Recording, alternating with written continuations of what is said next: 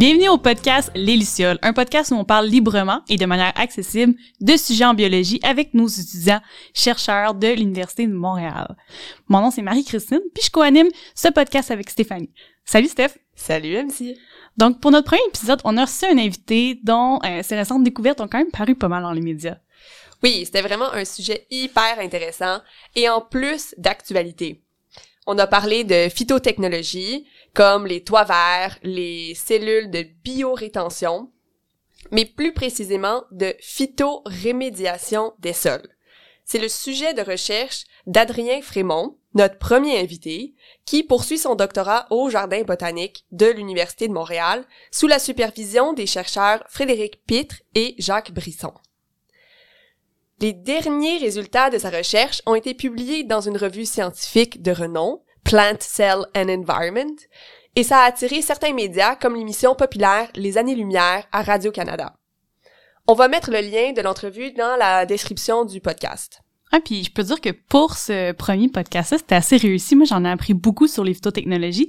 Puis même que je peux dire que ma partie préférée, évidemment, moi, j'étais une fille de, de, de, milieu aquatique. Ça a été vraiment quand les phytotechnologies peuvent nous aider à, euh, à gérer l'eau, l'eau de pluie, par exemple, l'eau de ruissellement. Puis peut-être aussi ce qu'on pouvait faire en tant qu'individu chez nous pour implanter les phytotechnologies. Je sais pas, toi? Moi, il faut dire que j'ai vraiment aimé la partie moléculaire. Comment une seule plante peut se protéger de contaminants comme l'arsenic grâce à des molécules que ses racines excrètent dans le sol. Mais là, je pense que t'en dis peut-être un peu trop, mais on va vous laisser découvrir par, vous-même. Puis je vous invite aussi à suivre notre page Facebook, donc les biologistes chercheurs de l'UDM, ou même notre page Instagram Biologie UDM. Euh, on a aussi un Twitter, donc les biologistes chercheurs de l'UDM, encore une fois. Puis bonne écoute!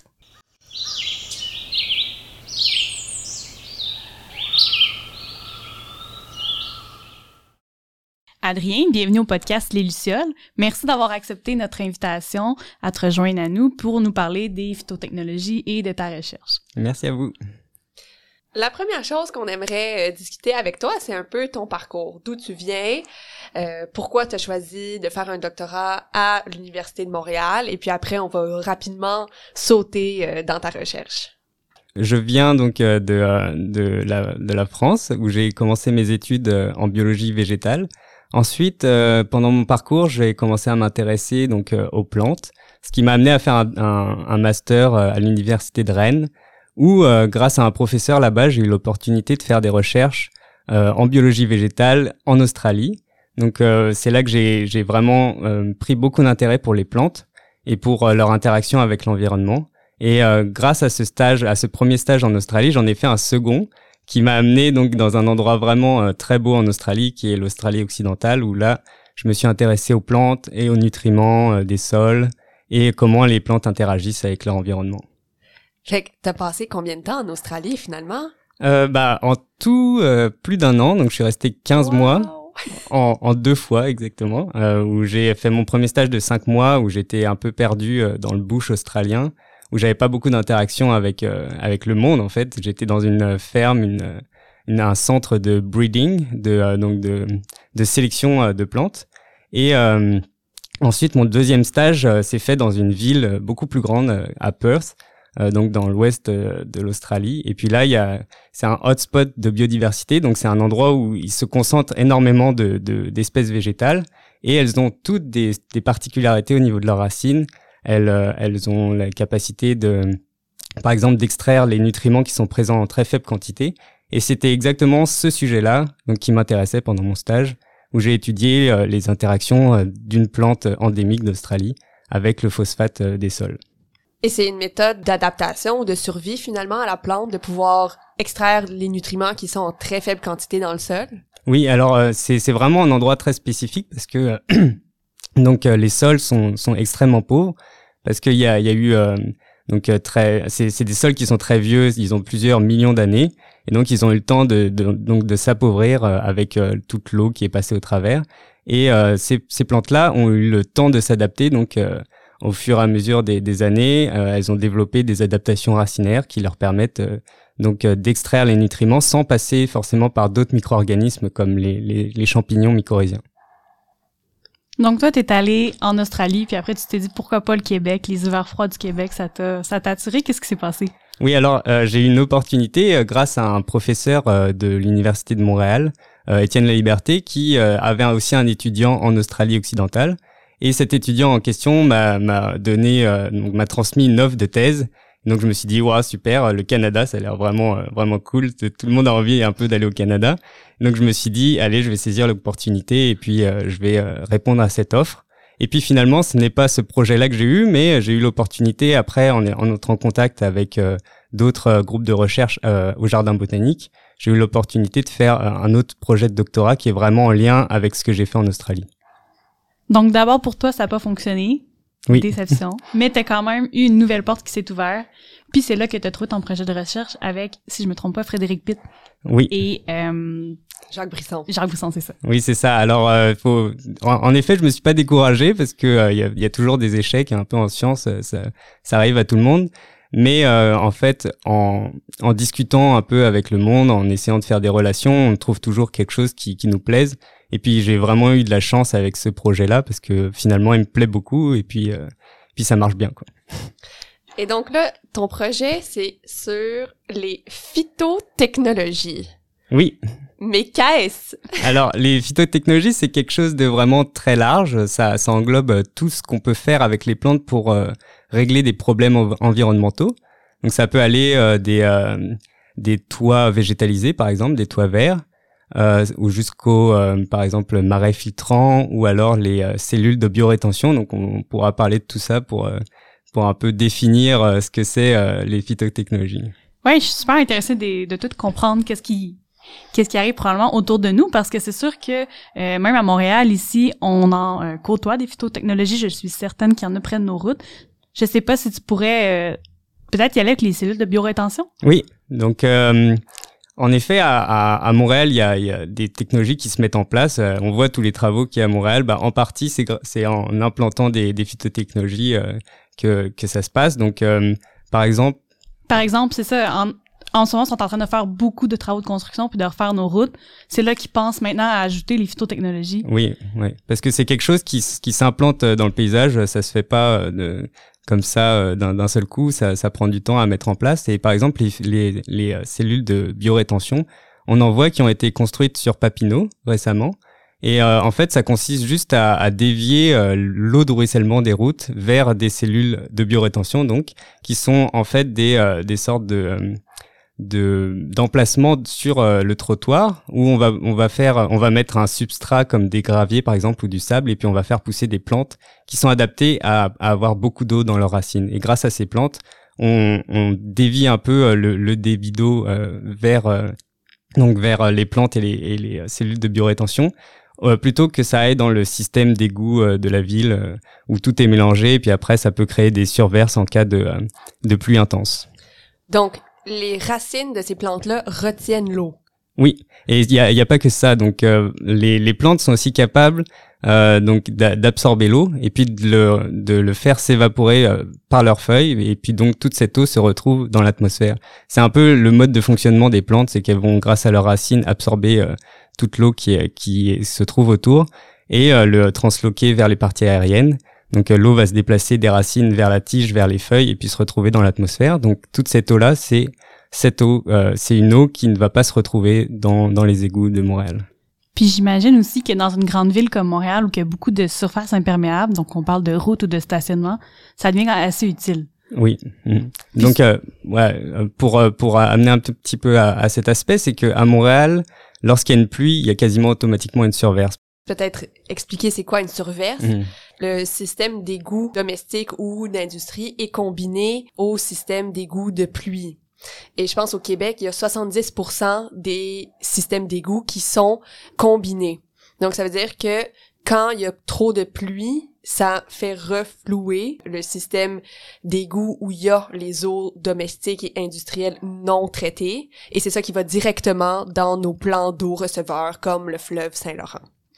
Puis des surveilles, il n'y en a pas juste à Montréal. Il y en a pas juste à Montréal, il y en a partout où on a un système d'égout combiné. Euh, donc ça, c'est dans la plupart des, municipalités au Québec. Donc, pouvoir enlever de l'eau de pluie avant qu'elles ne se rendent dans ce système combiné, c'est extraordinaire finalement. Oui, c'est c'est vraiment un énorme avantage et puis en plus euh, ça permet euh, que euh, l'eau puisse se retrouver aller voyager directement dans les dans les eaux souterraines par exemple au lieu de, de, glisser sur la route et puis de se retrouver directement dans le Saint-Laurent elle va pouvoir aussi s'infiltrer dans le sol et et ça permet donc de de comment dire de remplir un peu les eaux souterraines qui qui sont vraiment une ressource importante. Donc, ce qui m'amène à penser à deux points. De un, on rentre moins d'eau dans les systèmes de traitement des eaux. Mm-hmm. Donc, on diminue les coûts de traitement de l'eau. Ensuite, il y a moins d'eau sur les routes. Il y, a, moins de poids, puis ça l'affaisse moins nos systèmes. Oui. oui, je suis tout à fait d'accord. Et puis, il y a aussi euh, d'autres aspects des phytotechnologies qui sont importants aussi. Donc, on pourrait... Euh, est-ce qu'on parle d'autres phytotechnologies? Allez, je suis partante. Allez, euh, bah, on peut parler, par exemple, des des toits verts qui sont aussi une, une solution pour éviter qu'il y ait trop d'eau qui se retrouve euh, donc dans les dans les égouts de Montréal. Par exemple, oui. C'est ça, il y a une légende qui dit qu'au pavillon 1000 ici, on aurait des toits verts. ah oui, je les ai jamais vus personnellement, mais peut-être qu'ils sont Est-ce qu'on est-ce qu'on peut accéder aux toits? Non, ça je pense pas. OK. Mais je pense que ça allait aider aussi à améliorer le couvert végétal du campus 1000 mm-hmm. parce que ils ont ajouté un, un campus 1000 des, des, logements, des grandes surfaces euh, bétonisées, mais euh, en ajoutant les toits verts, ça a justement apporté certains certains bénéfices. Mm-hmm. Et puis ça a dû aussi apporter un petit peu de biodiversité euh, dans dans l'environnement universitaire, j'imagine. Par exemple, les oiseaux peut-être? Ouais, les oiseaux, les insectes, tout ça, je pense que ça se développe très bien. Est-ce que les les toits verts c'est juste pour augmenter la biodiversité? Euh, non, non, c'est vraiment le, le principe. Euh, le, le, principal atout des toits verts, c'est de limiter euh, l'eau qui ruisselle donc des toits vers les routes. Donc c'est euh, c'est un, une sorte de de tampon qui permet donc à l'eau de s'évaporer avant d'atterrir sur la route et puis dans les systèmes d'évacuation. Bon, j'imagine qu'on peut pas faire euh, des toits verts qui veut. Il faut une technologie qui soutient ça parce que sinon c'est beaucoup d'humidité, j'imagine pour. Oui, oui, ça, ça prend des infrastructures vraiment très euh, très complexes à mettre en place. Donc c'est c'est pas sur des anciens bâtiments qu'on qu'on pourra faire ça. C'est en construisant des, des nouveaux bâtiments en général que qu'ils implantent maintenant des des toits verts. Puis est-ce qu'on peut adopter adapter des euh, des anciens bâtiments pour le faire? Ou c'est très coûteux? Y a-t-il des subventions aussi qui existent? J'ai tellement de mhm. questions, j'aimerais savoir ça.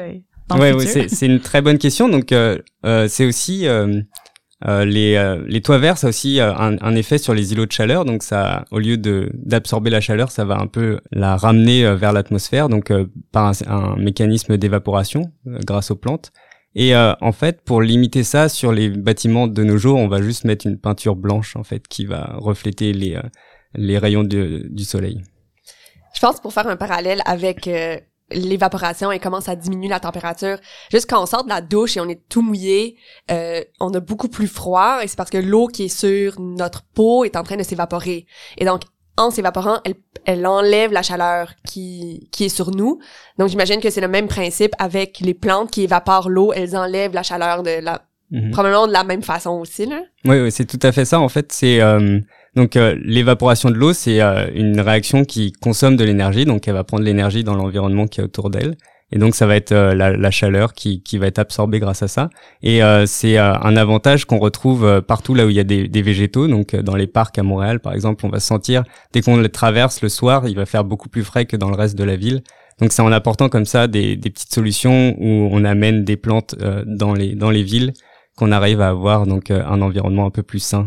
On parle de, de, phytotechnologie. Moi, ce que j'entends depuis tantôt, c'est gestion de l'eau sur le territoire. Donc, ça, ça m'appelle beaucoup.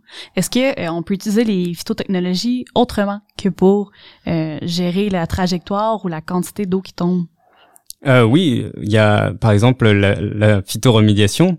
Donc, euh, on, on, tombe exactement sur mon sujet. Ah. Tiens, c'est étonnant. oui, donc la, la phytoremédiation, c'est c'est euh, une autre euh, utilisation des plantes, euh, donc qui n'est pas forcément uniquement basée sur l'évapotranspiration, mais c'est aussi basé sur le fait que quand des racines poussent dans un sol, elles vont le modifier, elles vont extraire certains composés, comme ça peut être des contaminants par exemple, et ça, ça va aussi donc aider le sol à reprendre vie. Donc sur des terrains qui sont contaminés, comme par exemple dans des friches industrielles ou alors parfois on a on a même des des, des terrains contaminés en plein centre-ville de Montréal. On, on en voit par exemple, je pense qu'autour du, du campus 1000 il y a des friches industrielles et puis c'est c'est des endroits qui qui sont dépourvus de vie donc totalement il y a a rien qui pousse dessus en gros.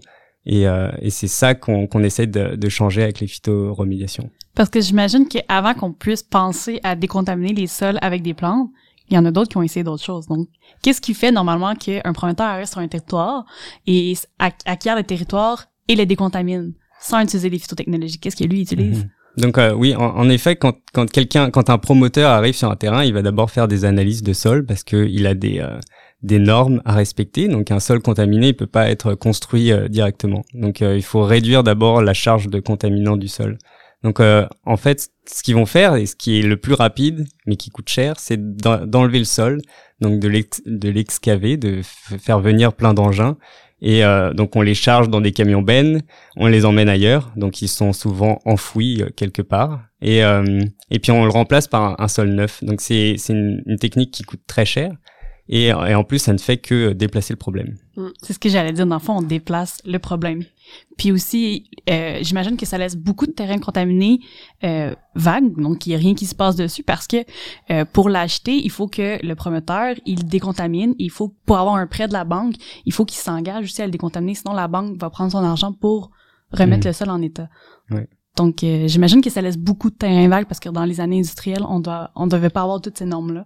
Oui, et puis c'est en fait ça, ça coûte tellement cher que parfois il vaut mieux euh, laisser le terrain euh, donc à l'abandon.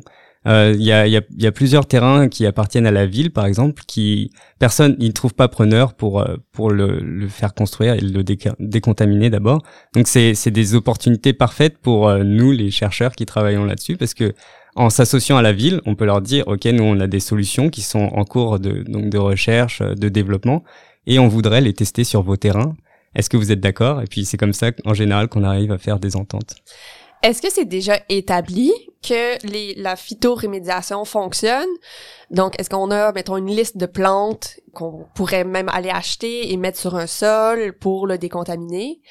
Ou est-ce que il, il faut encore plus de recherches pour savoir quelles plantes sont les meilleures ou euh, combien de temps ça prend aussi pour décontaminer un sol? Et puis après, j'imagine que les contaminants sont dans la plante.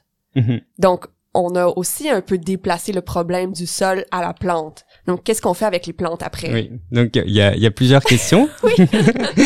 Mais euh, on, euh, donc la première, c'est que oui, on connaît les plantes qui sont capables d'absorber des, des, certains contaminants. On les appelle des hyperaccumulatrices. Donc euh, elles, euh, elles sont capables de prendre les, les contaminants qu'il y a dans le sol, les, les contaminants inorganiques, donc ça aussi, ce sera quelque chose qu'on qu'on peut euh, définir tout de suite. C'est euh, les contaminants inorganiques, c'est tout ce qui est euh, donc éléments du, tableau du tableau périodique. Donc c'est les éléments qui ne sont pas des molécules en gros et, et sont pas composés de carbone. Et ces ces éléments-là, ils peuvent pas être dégradés par la plante. Ils sont forcément extraits. Ou alors on, on peut changer leur forme. Par exemple, certains éléments peuvent être euh, vaporisés dans l'atmosphère ou alors ils peuvent être, ils peuvent avoir des, des formes qui sont non toxiques. Donc en fait, euh, avec ces contaminants-là, les plantes peuvent les extraire. Et euh, celles qui sont capables d'extraire en grande quantité et puis de les, les concentrer dans leurs feuilles, on appelle ça des hyperaccumulatrices. Tu as parlé des contaminants inorganiques. Peux-tu nous donner des exemples? C'est les métaux, c'est quoi?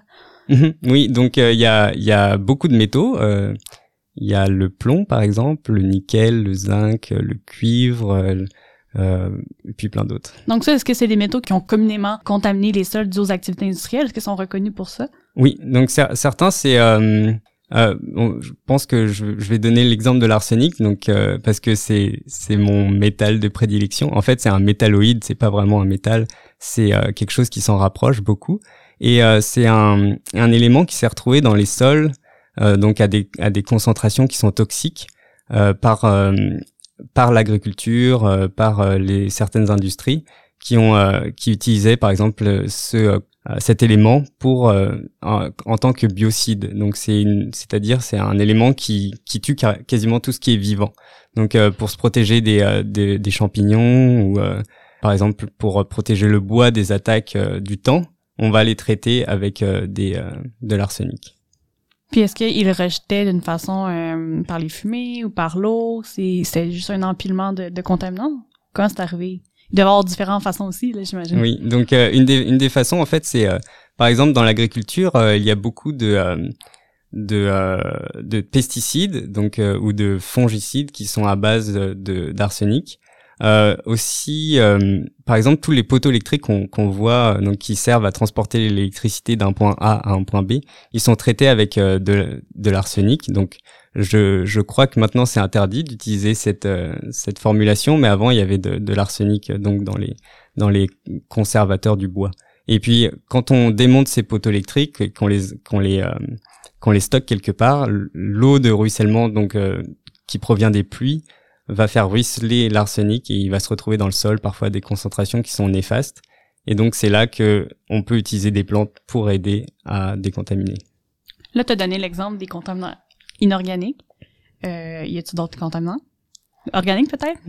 oui, il y a, y a de nombreux euh, contaminants organiques qui sont aussi présents euh, à Montréal. Donc euh, la, la, différence entre inorganique et organique, c'est juste que organique, il y a du carbone. Donc c'est un composé, la molécule est plus grande que inorganique. Mhm. Oui. Donc les, les, hydrocarbures, par exemple, c'est l'exemple parfait parce que c'est une chaîne de carbone. Donc c'est des très longues molécules qui sont hydrophobes en plus.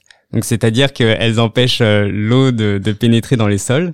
Et, euh, et, donc ces longues chaînes de carbone, elles peuvent être dégradées celles, celles-là. C'est pas comme euh, les contaminants inorganiques qui la, plante ou les micro-organismes ne peuvent rien faire. Euh, là, c'est c'est des chaînes de carbone qui peuvent être cassées. Donc certains micro-organismes s'en nourrissent pour pour garde, pour avoir de l'énergie. Et donc avec ces ces contaminants-là, amener des plantes en fait, ça va aider à les dégrader plus rapidement. On appelle ça de la phytodégradation.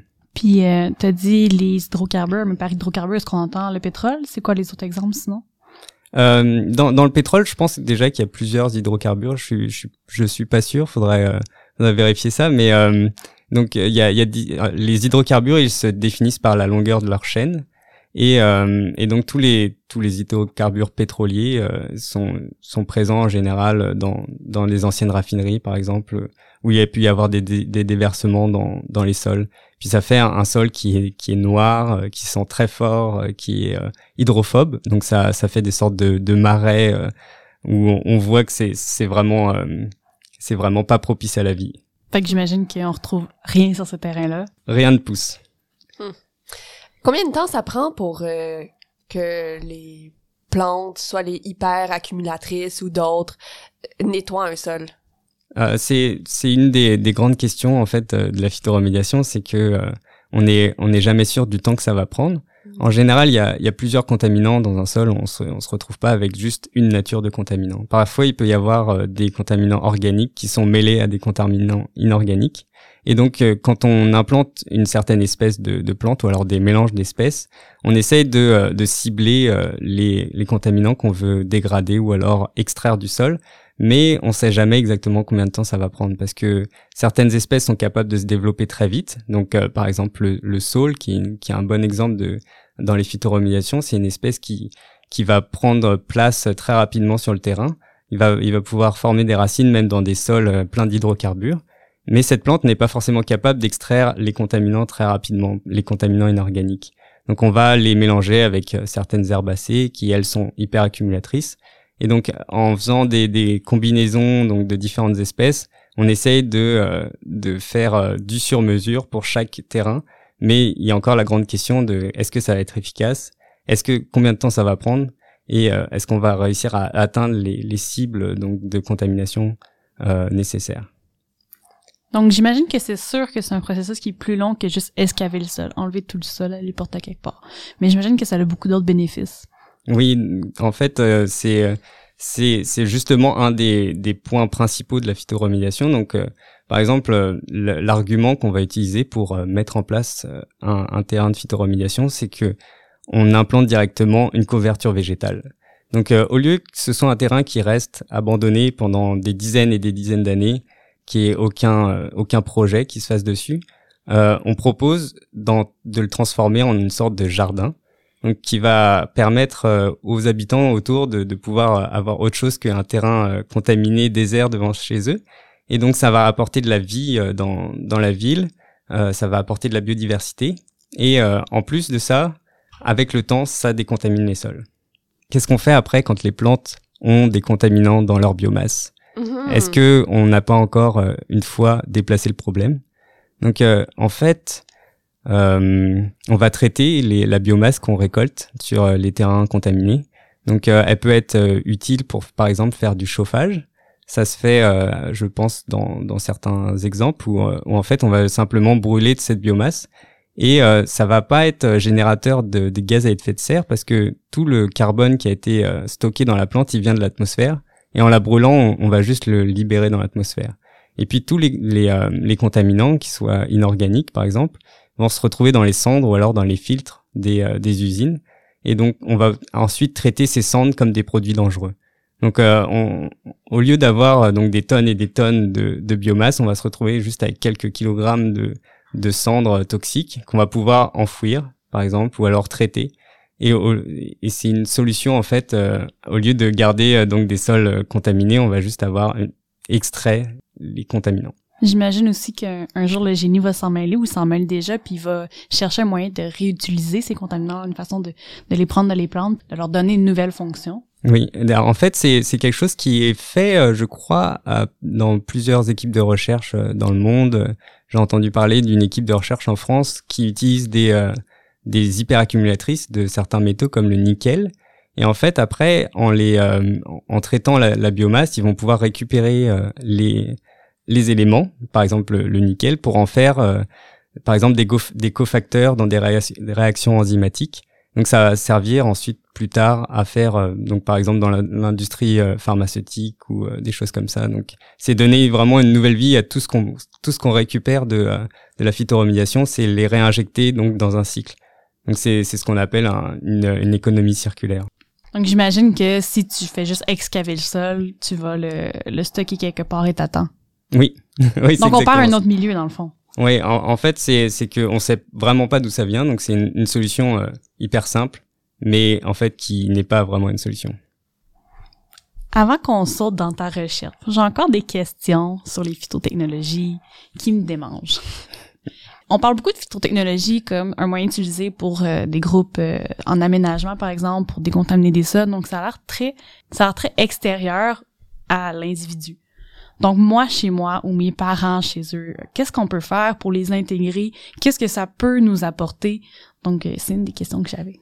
Oui. euh, alors c'est euh, il y, a, vraiment beaucoup de beaucoup d'avenues, je pense, euh, pour utiliser des, des phytotechnologies chez soi. Ça peut être par exemple euh, au lieu d'avoir un simple gazon vert euh, et puis avec peu de biodiversité dedans, c'est c'est peut-être de d'implanter d'autres espèces de plantes, donc euh, certaines herbacées ou alors même des plantes pérennes qui vont pouvoir donc avoir besoin de moins de d'intrants, par exemple euh, des euh, des fertilisants, et puis peut-être moins de moins de travail en fait finalement.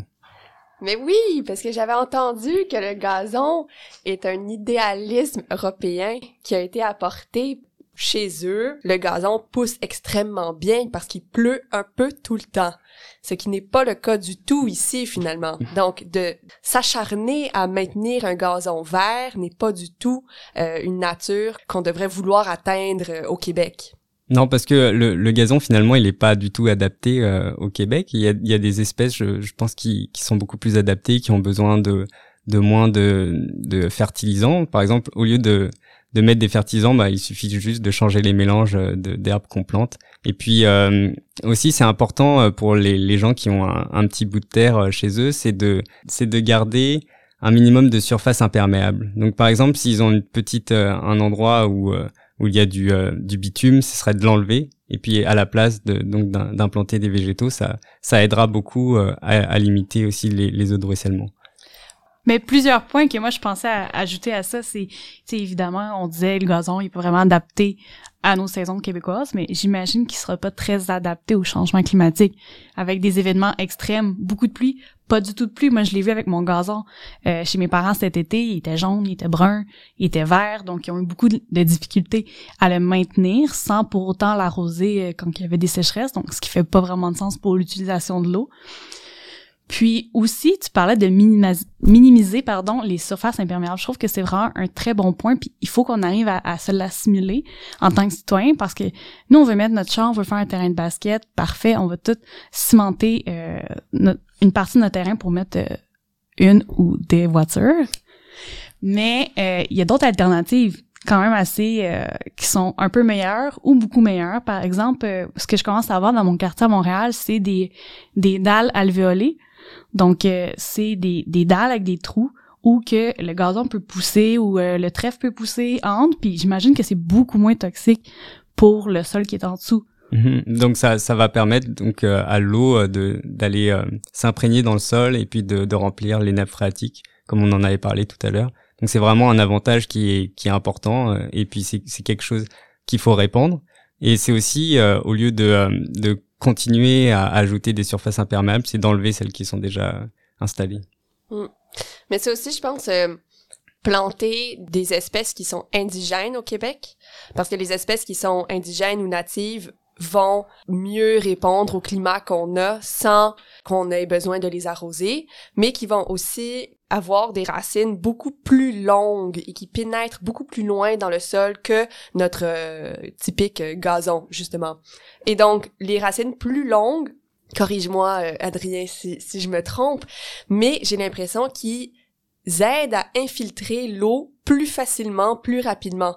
Donc, on aura une plus grande infiltration et une plus grande rétention de l'eau par ces plantes indigènes-là qu'on aurait autrement. Et donc, encore une fois, ça va aider pour les inondations, les surverses, etc. Mhm. Oui, oui, c'est sûr. Et puis, euh, en fait, tu, tu l'as très bien dit. En fait, les euh, quand les racines pénètrent dans le sol, elles vont changer vraiment le milieu, le rendre beaucoup plus euh, aéré. Et donc, ça va permettre de créer des pores d'avoir une, structure euh, meilleure qui, euh, qui a une meilleure rétention de l'eau et qui a aussi une meilleure porosité. Donc l'eau va s'infiltrer plus facilement dans le sol. Et puis ça, ça ajoute aussi euh, énormément de carbone dans le sol. Quand on a un système racinaire qui est dense et profond, les, les, racines en fait elles vont libérer des molécules dans le sol qui sont avec du carbone à l'intérieur. Et puis ça va faire des puits de carbone importants. Donc ça va augmenter la le stockage de carbone finalement. Oui, c'est ça. Donc la matière organique va augmenter dans le sol et puis il va être de, de meilleure en meilleure santé.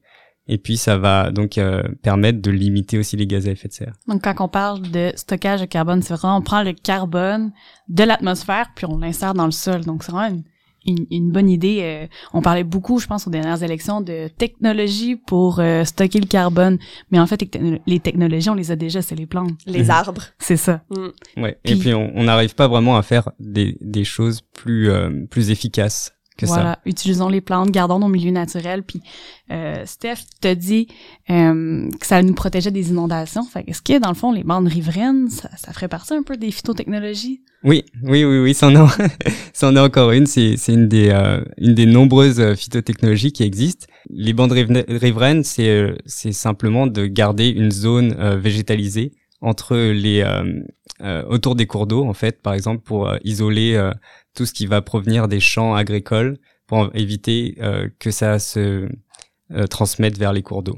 Autant les champs agricoles aussi que si t'habites sur le bord d'un lac, si t'habites sur le bord du, fleuve Saint-Laurent, je me souviens, nous, on, on échantillonne le fleuve, souvent l'été, on est en bateau, puis environ à Repentigny, quand on est sur le fleuve, tout ce qu'on voit, c'est des grands gazons et les maisons.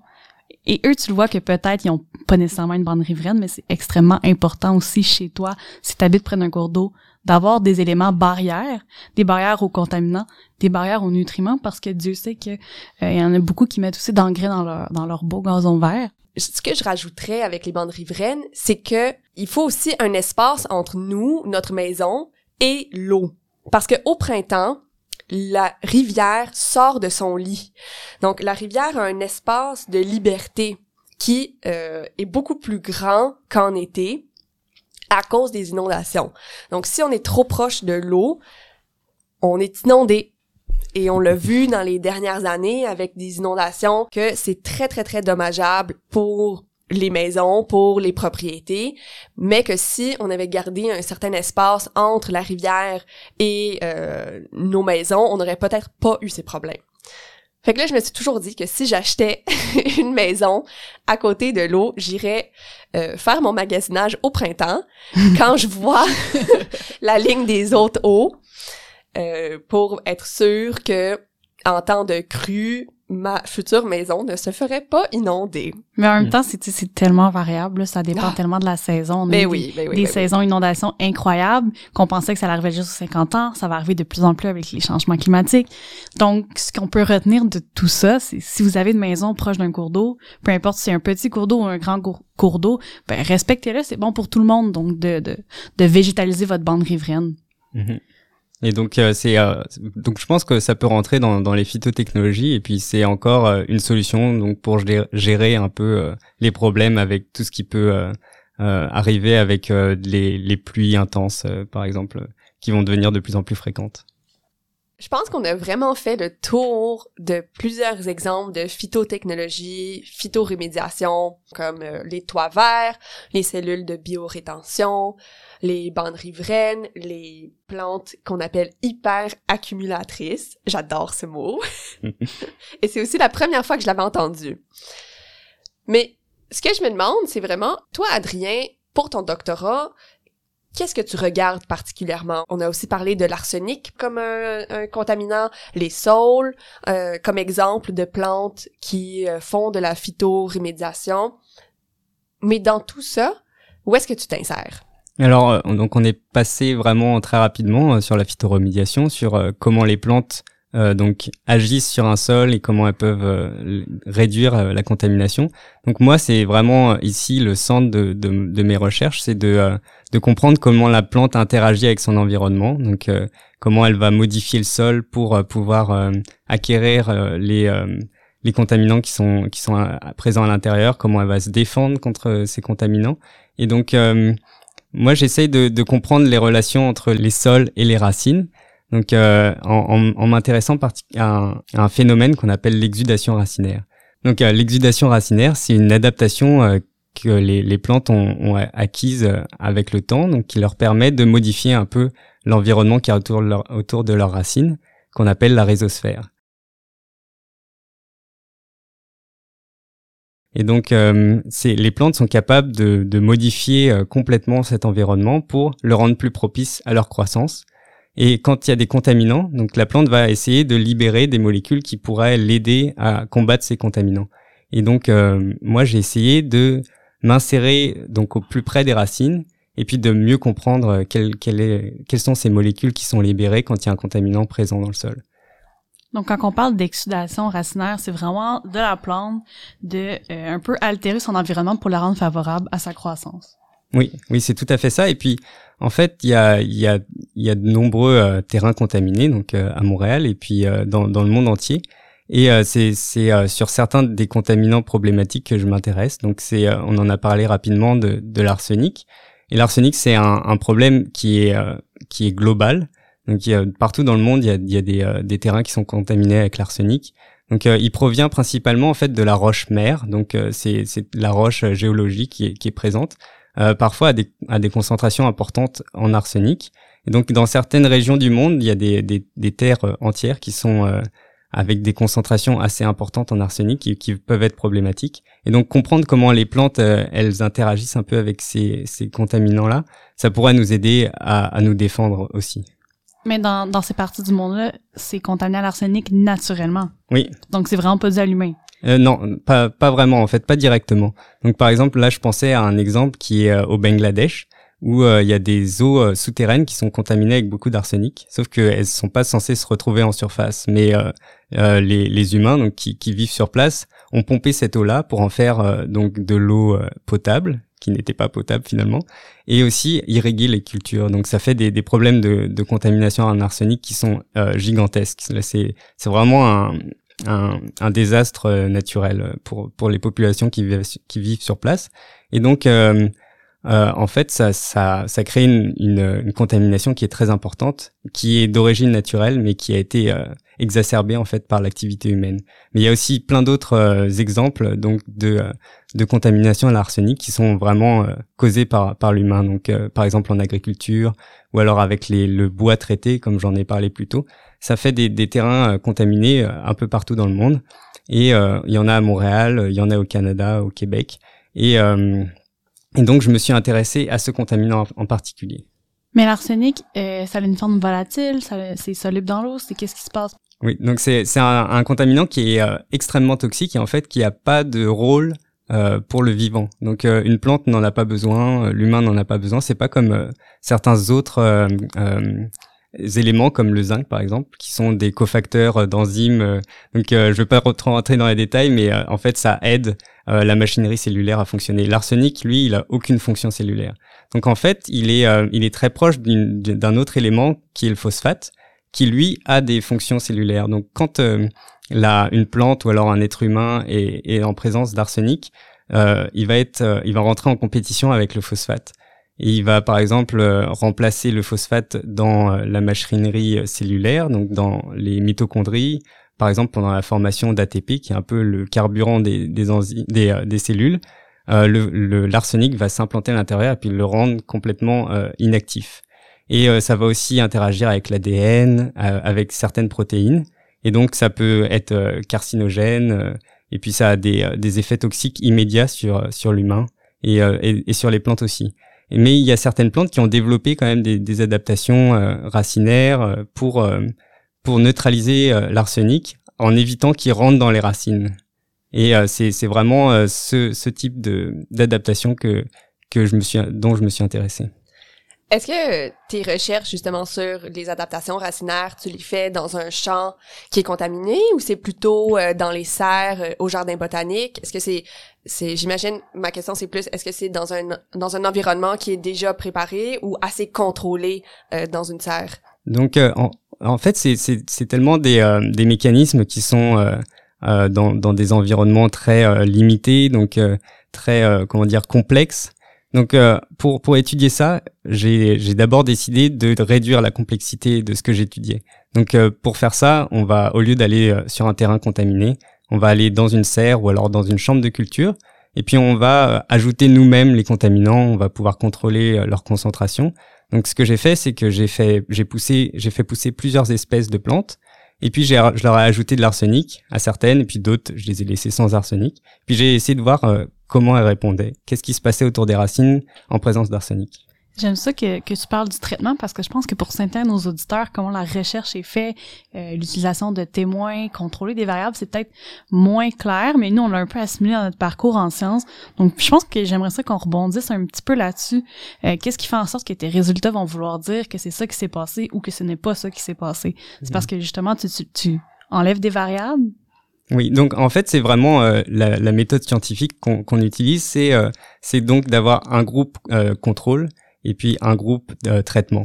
Donc euh, euh, quand je parle d'un groupe, c'est juste plusieurs plantes qu'on va traiter avec de l'arsenic et puis plusieurs plantes qu'on va laisser sans traitement. Et puis on va répéter euh, ça plusieurs fois. Mais ces, ces deux groupes-là ont la même composition de plantes. Oui. Donc en fait, c'est la seule chose qui va changer entre ces deux groupes de plantes, c'est qu'il y en a une qui est traitée et puis l'autre qui est pas traitée.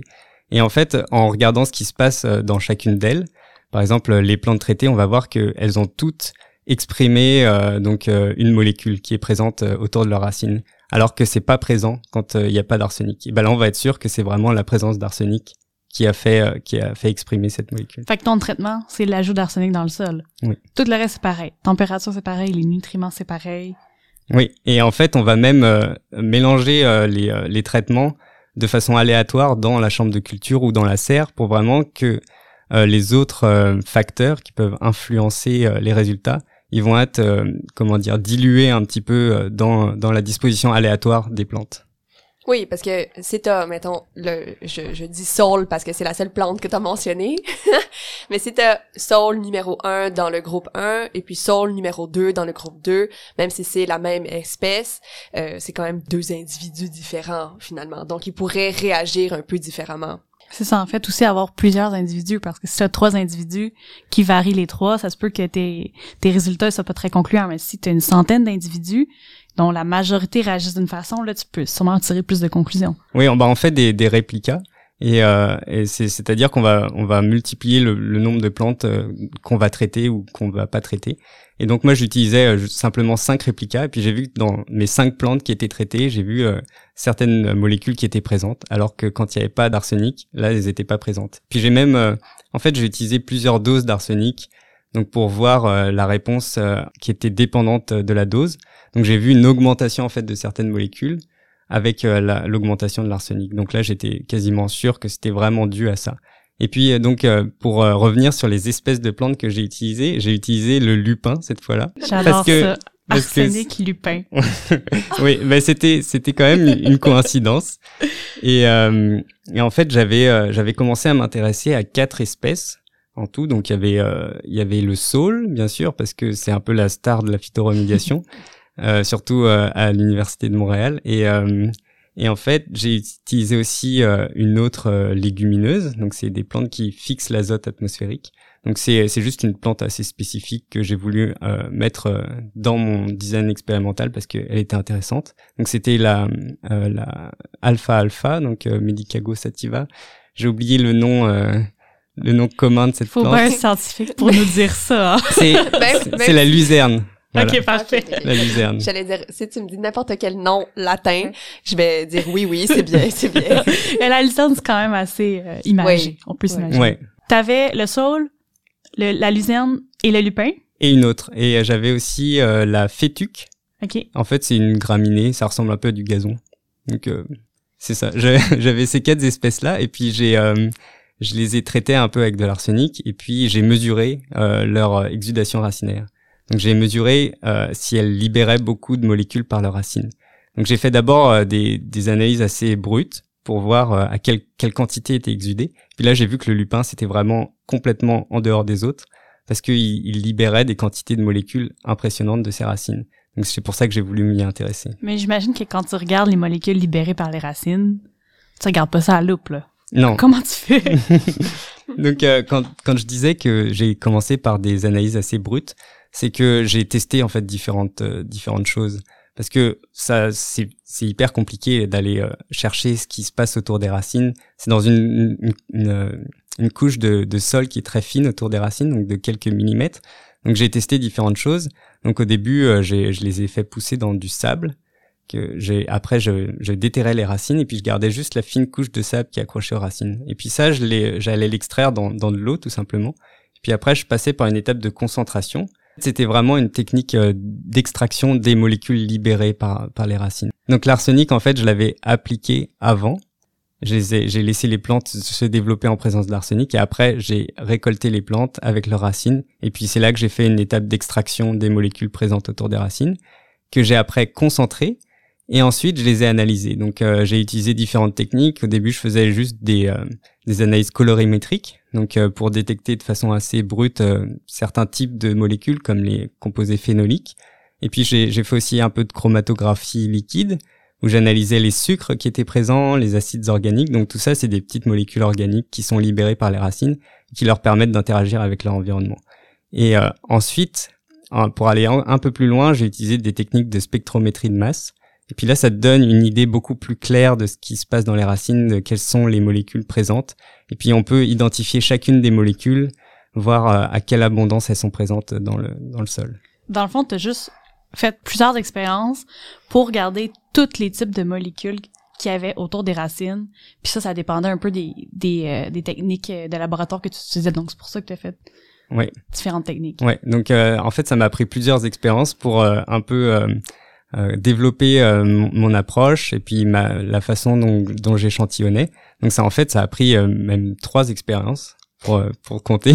Parce que, est-ce que extraire ces molécules avec le sable, ça a fonctionné?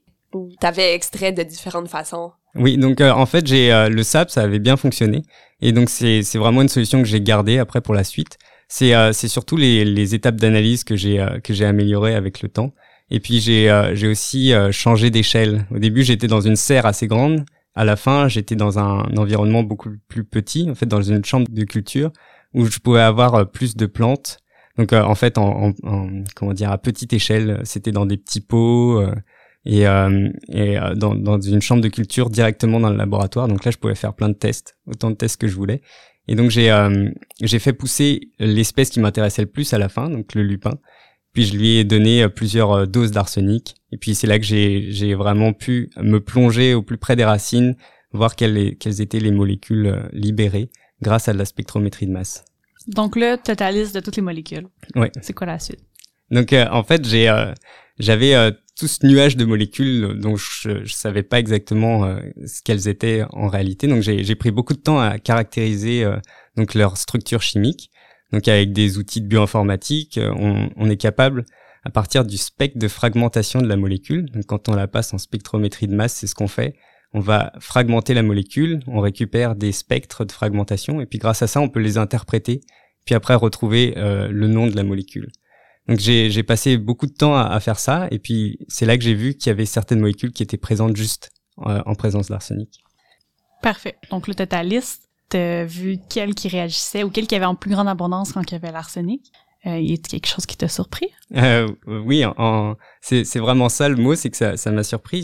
J'étais euh, j'étais pas euh, en fait j'avais déjà une idée de, ce que je recherchais je recherchais par exemple des acides organiques ou des composés phénoliques mais là j'ai eu quelque chose de complètement différent c'est que c'était euh, un peptide qui était présent en plus forte quantité en réponse à l'arsenic et en fait c'était de la phytochélatine donc c'est un, un, type de molécule qui est fait d'acides aminés donc c'est c'est les les briques euh, élémentaires des, des, protéines. Mais là, c'est des, des molécules qui sont euh, vraiment spécifiquement produites en réponse à certains métaux. Ça peut être l'arsenic, ça peut être le, le plomb, euh, le mercure. Et, et donc, je m'attendais pas à les voir là, parce que ces, ces molécules-là, normalement, ne sont présentes qu'à l'intérieur des cellules. Et là, je les ai retrouvées donc à l'extérieur, autour des racines. Je me trompe ou c'est un petit peu novateur comme résultat dans le sens que t'es pas un des premiers, si c'est pas le hmm. premier, à mesurer cette euh, molécule-là qu'on dit phytokératine à l'extérieur de la plante, donc autour des racines. Oui, c'est vraiment un mécanisme en fait qui est connu et qui est qui est très bien euh, caractérisé à l'intérieur des racines. Mais en effet, euh, j'avais j'ai cherché partout dans la littérature, j'ai pas vu d'autres articles qui disaient que c'était présent à l'extérieur des racines. Et en fait, dans dans les dans les cellules, ça a un effet euh, protecteur donc euh, de la machinerie cellulaire. En fait, ça va, ces, ces molécules-là, les phytokélatines, vont se complexer autour du euh, de, de l'arsenic, donc en faire une, en fait, l'enrober en quelque sorte, et puis ça va l'empêcher d'être sous forme ionique, et, et, donc ça va lui enlever tous ces effets néfastes sur la cellule. Et en fait, une fois complexé dans, dans la cellule, l'arsenic chélaté, donc l'arsenic complexé va se euh, déplacer vers euh, les vacuoles, donc c'est euh, le réservoir de la cellule. Où en fait, il n'y a, a pas de machinerie cellulaire dans la vacuole. Donc la cellule va charger tous ses déchets dans la vacuole et ça va la permettre de, lui permettre de se protéger. Et en fait, en retrouvant ça, ces complexes à, l'extérieur de, de, la, de la cellule, on peut imaginer que c'est un autre moyen que la plante a trouvé pour se débarrasser de l'arsenic. C'est au lieu de de le stocker dans ses vacuoles, c'est aussi de l'excréter des, racines vers l'extérieur. Donc, pour la plante, ça l'empêche de faire rentrer l'arsenic à l'intérieur, puis d'avoir à développer tous les mécanismes pour se protéger. Elle le mhm. fait direct, à la barrière. C'est ça, ouais. Et donc, c'est une, une stratégie d'exclusion. C'est grâce à cette molécule que la plante se défend. Et en la relâchant à l'extérieur des racines, donc ça peut avoir euh, le, le, premier effet auquel j'ai pensé, c'est que euh, les phytokératines à l'extérieur, elles vont complexer l'arsenic présent dans le sol et puis le rendre euh, non toxique pour la plante. Donc euh, la, la, plante va empêcher le contaminant de rentrer dans ses tissus. Petite question. Je pense que j'ai manqué quelque chose. L'arsenic, il reste collé aux racines finalement. Non, en fait, il reste à l'extérieur. Donc il va être au lieu d'être d'être absorbé, il peut il va être complexé à l'extérieur. Donc il est encore libre dans le sol, il est juste sous forme complexe. En fait, je pense qu'il est stabilisé. Oui, c'est ça. C'est ce qu'on appelle la phytostabilisation, en fait. Mais là, euh, d'un point de vue objectif de phytoremédiation, donc qu'est-ce qui arrive pour un sol contaminé? Le mhm. contaminant, il reste dans le sol, non? Oui, ça, c'est une très bonne question. Fait que ça, qu'est-ce que ça fait? Dans le fond, ça, ça l'empêche, le contaminant, de rentrer dans la plante, mais pour le sol en tant que tel, est-ce que ça l'empêche de migrer vers quelque chose qui est super important comme Mhm. Les eaux souterraines? ouais, c'est.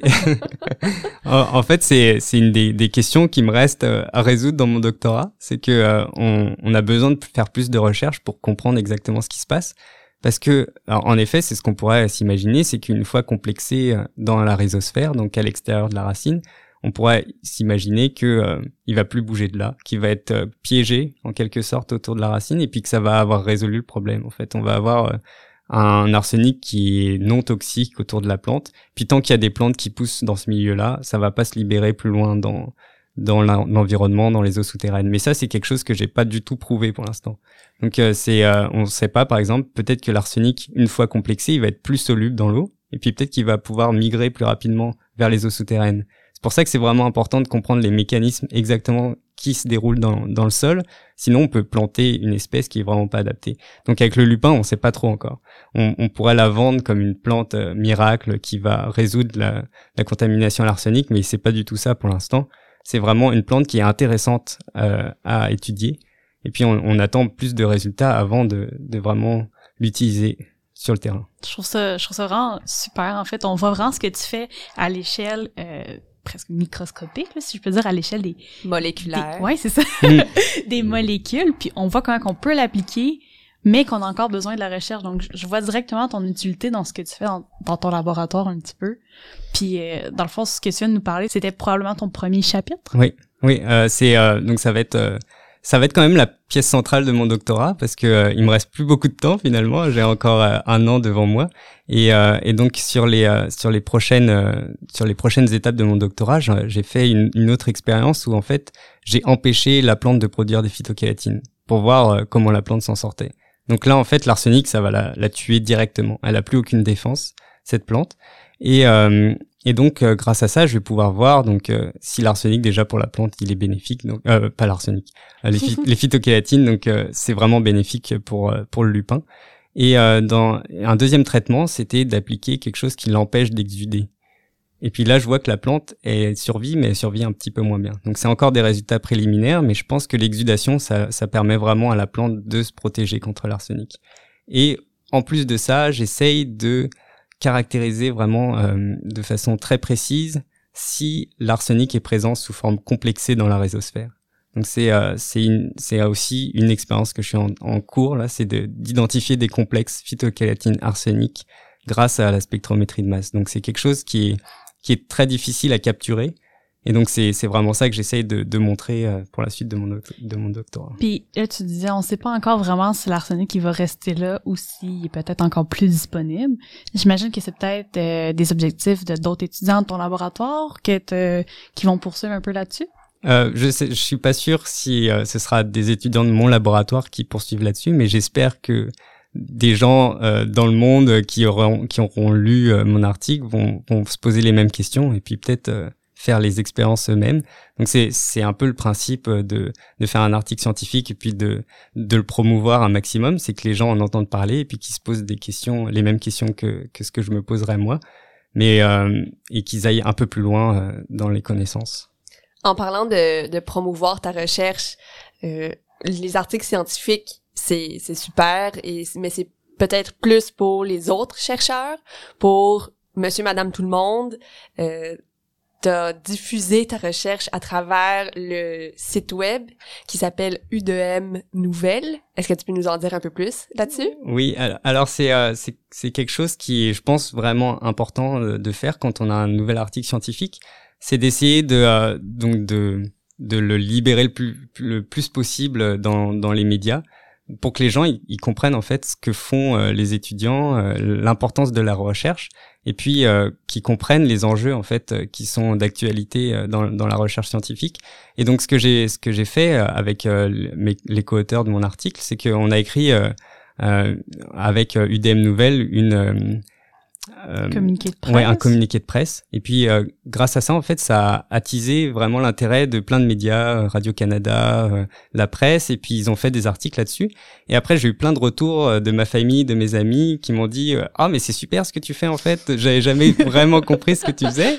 Mais en fait, ça a vraiment une utilité. Et puis, moi, je m'attendais pas du tout à, à ce que les gens soient aussi intéressés euh, bah, sur les phytotechnologies puis qui comprennent tout de suite leur, importance. Donc c'est faut en parler pour euh, attiser l'intérêt du grand public aussi parce que souvent aussi on a des fonds publics donc euh, mhm. c'est les fonds publics qui vont financer notre recherche mais peut-être que la recherche va jamais se rendre au public. Donc je pense que c'est vraiment important aujourd'hui de prendre le temps de faire ce que tu as fait et euh, ça l'amène beaucoup de, de, de, bonnes choses donc ça l'a amené un sentiment de un peu plus te rapprocher avec ta famille qui mhm. comprennent mieux mais aussi ça t'a donné des portes pour ta propre recherche même que je pense que tu as donné une entrevue euh, aux années lumière ça se peut-tu? Oui oui oui c'était Donc c'était le, mois dernier et puis c'était une première expérience pour moi, une émission radiophonique de parler comme ça au télé. Enfin c'était au téléphone, donc c'était peut-être pas trop intimidant, mais quand même un petit peu. Et, euh, donc euh, c'était euh, c'était vraiment une bonne expérience. Et puis j'avais juste envie de renouveler ça, d'en parler un peu plus. Et puis je, trouve que c'est quelque chose, c'est un bon entraînement pour pour les étudiants de faire ça, d'essayer de, de parler de leur recherche. Puis je pense que ça peut juste aider le monde à comprendre ce qu'on fait et puis aider aussi à à mieux parler de, de ce qu'on fait. C'est comme ça qu'on a entendu parler de toi parce que moi personnellement, euh, ça fait trois ans, quatre ans, cinq ans que je suis au département, maîtrise maintenant doctorat, puis j'avais jamais entendu parler de toi ni de ta recherche. J'ai lu ça, ça m'a tout de suite captivé, puis maintenant te voilà ici euh, au podcast Les donc c'est vraiment super. C'est vraiment vraiment fascinant de savoir la profondeur à laquelle on peut aller pour découvrir euh, des, des, nouvelles façons de, de, remédier à des problèmes de contamination. Maintenant, j'aimerais conclure avec une question un peu plus personnelle concernant le doctorat. Comment as-tu trouvé ton expérience de doctorat? Je sais que c'est pas fini, euh, mais euh, en tant qu'étudiante au doctorat aussi, avec MC, euh, ce serait super intéressant d'avoir un peu ton point de vue, ton expérience, euh, les hauts, les bas. Si tu veux en parler, bien sûr, t'es pas obligé. Mhm. Puis aussi euh, ton expérience au Québec en tant que tel. T'as dit que tu venais de France, donc j'imagine t'as été quand même aussi déstabilisé. T'étais allé en France, en, Australie, tu peux un an faire le comparatif avec le Québec précisément, mhm. donc. Euh... Ouais, donc moi ce que, ce que je peux dire sur le, mon intégration au Québec, c'est que ça s'est vraiment super bien passé. En fait, j'avais pas trop d'appréhension parce que j'avais fait déjà plusieurs plusieurs stages à l'étranger, donc euh, je savais assez bien m'adapter à un nouvel environnement. Mais au Québec, en fait, ce que j'ai pu, euh, mon expérience, c'est que je me suis très vite adapté. Puis maintenant, c'est devenu ma maison. Je je me verrais pas euh, changer d'endroit du jour au lendemain. Maintenant, ça, ça prendrait beaucoup plus de réflexion. Et et puis faire un doctorat en ici au Québec, c'est ce que j'ai particulièrement aimé, c'est qu'on a vraiment le temps en fait de de se plonger dans son sujet et puis de de le façonner soi-même. En fait, c'est vraiment, euh, je pense, le point euh, positif de mon doctorat, c'est que j'ai réussi à faire euh, mon projet.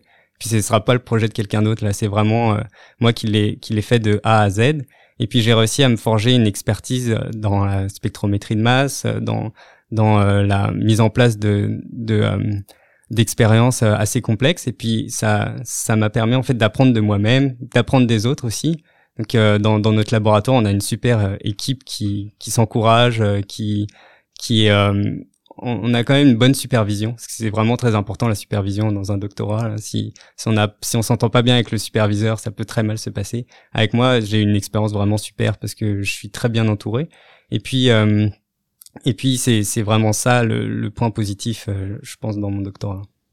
Puis, y a-t-il des choses que tu as trouvées difficiles ou que tu pensais pas rencontrer durant un doctorat? Euh... Ou les hivers. Ah, on en parle des hivers? non, les, les, hivers ça allait au début, mais euh, au bout de la quatrième année, on sent que ça commence à peser un petit peu, mais mais bon, on s'y fait, euh, c'est quand même plaisant. Non, euh, non, j'ai pas vraiment eu de d'expérience négative avec le doctorat, à part que c'est c'est euh, en fait, c'est le fait que ça dure quand même longtemps. On a, on a sur, la, sur les épaules, on a un projet qui nous suit euh, pendant très longtemps et puis on se pose tout le temps des questions dessus. On n'a jamais vraiment de pause à proprement parler. On a, on peut prendre des vacances, bien sûr, mais euh, il y a toujours le projet qui, qui est derrière soi et puis on y pense tout le temps, tout le temps. Donc j'ai, j'ai maintenant j'ai un peu envie de passer à autre chose, de, de clore cette partie-là et puis de, de, de m'ouvrir à d'autres opportunités. Donc c'est c'est un peu ce qui m'excite aussi euh, là aujourd'hui, c'est d'essayer de, de, passer à autre chose, mais en même temps j'ai envie de bien finir ce que j'ai commencé. Donc euh, c'est euh, je suis un peu partagé entre les deux. J'ai, envie de, j'ai envie que ça bouge, quoi. J'imagine que t'as hâte de voir toutes les possibilités qui vont s'ouvrir à toi. Puis t'as dit que tu te verrais pas peut-être quitter le Québec. Est-ce que t'envisageais trouver un emploi au Québec puis t'installer définitivement? Ou pour toi, ça va dépendre vraiment de l'emploi que tu vas trouver Mmh, bah, euh, parce que dans, dans mon expérience passée, c'est que j'ai toujours euh, saisi les opportunités quand elles se présentaient.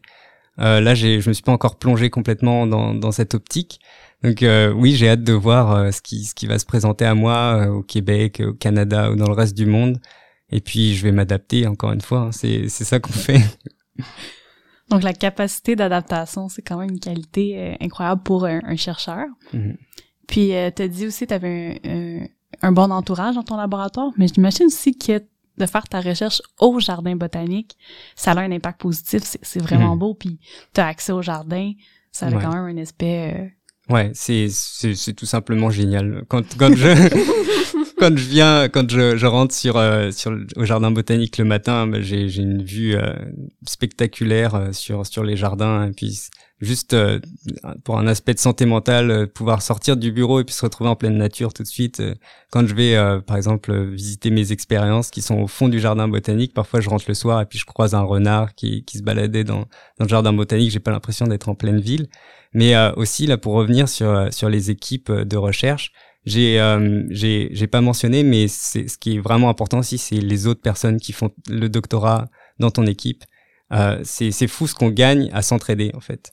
C'est euh, je pense que c'est un des points les plus importants, c'est d'avoir quelqu'un avec qui ben, on se pose des questions tout le temps, on peut parler de science euh, à n'importe quel moment.